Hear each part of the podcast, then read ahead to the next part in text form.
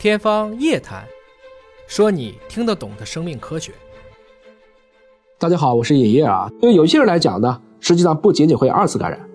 我们现在看到的这些文章里的证据，有三次感染、四次感染的案例。目前报道感染次数最多的是五次感染。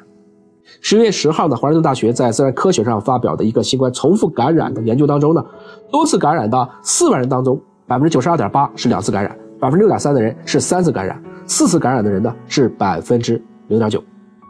你也可能关心新冠感染以后的保护力有多强。二零零二年三月份呢，《柳叶刀》上的一篇瑞典大学的文章，随访了一千五百万人二十个月，他们看什么呢？就是自然感染以后对重复感染所谓的重阳有没有保护作用？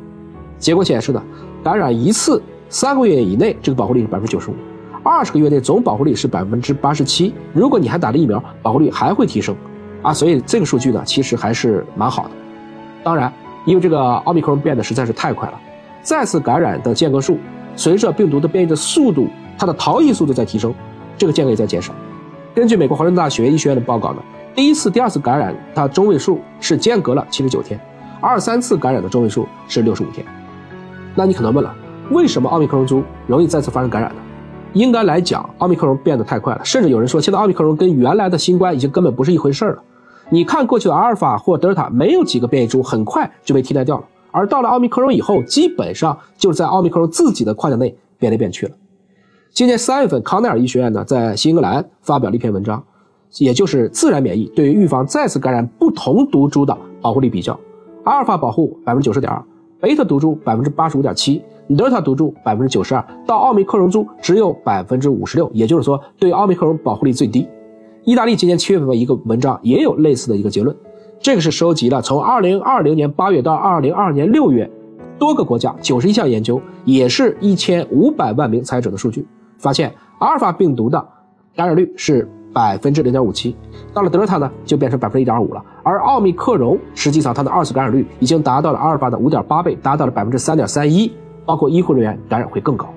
那么再说。同一病毒或者同一病毒的同一亚型引发二次感染的比例有多高呢？英国的数据证明是百分之一点一以下。但是如果感染者首次感染的，比如说是奥密克戎 BA.4、BA.5，再次感染 BA.4、BA.5 的概率仅仅是千分之七。但是如果感染者首次感染的是德尔塔或奥密克戎 BA.1，那么再次感染 BA.4 或 BA.5 的几率便比较大。葡萄牙的数据也能证明这一点啊，感染了奥密克戎 BA.1、BA.2 的人，三个月以后仍然会有一大批人又感染了 BA.5。那么哪一些人容易再次受到感染呢？这个还是要说，经常暴露在病毒环境当中的医疗机构的人员更容易二次感染。今年的《柳叶刀》八月份发表了一个论文，调查了2021年12月1号到2022年2月25号印度医护人员的感染和再感染的密度。统计啊，学生、行政人员的二次感染率是百分之十五点四，而护理人员的二次感染率最高，已经占到了百分之四十点八。医师的二次感染率百分之三十八点六，应该说他们都是专业人士。都做好了防护了，所以相比于学生、行政人员呢，医师和护理人员的这种感染风险都达到了二点七到二点九倍。